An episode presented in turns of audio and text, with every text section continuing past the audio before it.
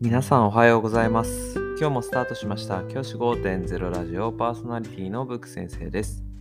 僕は現役の教師です。学校で働きながらリスナーの先生たちが今よりちょっとだけいい人生を送れるようなアイデアを発信しています。より良い授業、学級経営、働き方、同僚保護者、児童、生徒との人間関係、お金のことなど、聞かないよりは聞いた方がいい内容を毎朝6時に放送しています。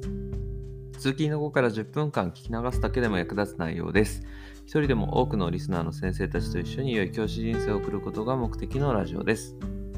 今回のテーマは、クラス特製の実行委員を作ろうという話をしたいと思います。この話、どういう話かっていうと、いろいろな行事あったりしますよね。その時に、大体各クラスで実行委員だったり、運営委員だったりか、そんな役割を決めることあると思います。クラスで1人とか2人とかの委員があって、その子たちがこう伝達事項を聞いて、それをクラスで伝達したりとか、そういうことをやることってあると思います。それをですね、クラス単位とクラスの中だけの小さなものでも行おうということになります。目的は、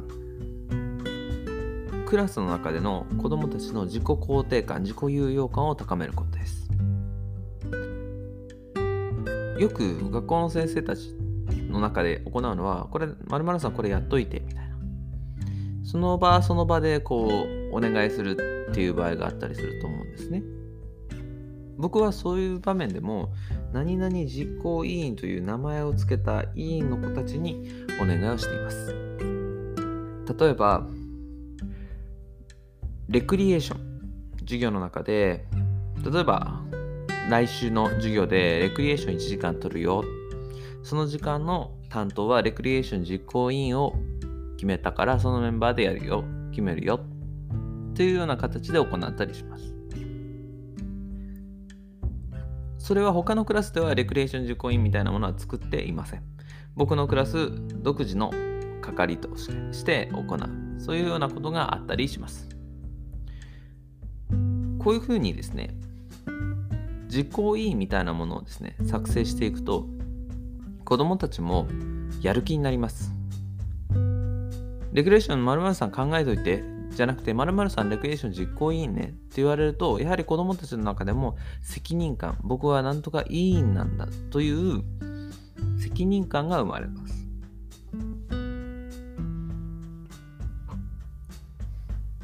責任感が生まれることで子供たちの中での自己有用感僕は誰かの役に立ってるんだっていう意識がより高まる。そういうふうに考えています。またその実行委員の子たちは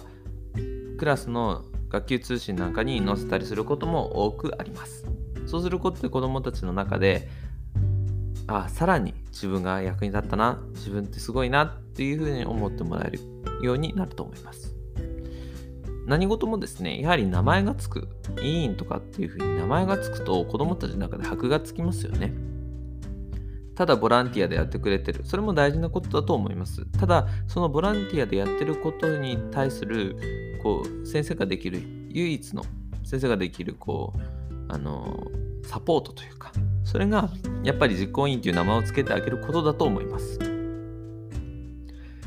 先生方が何か活動をするとき、クラス単位で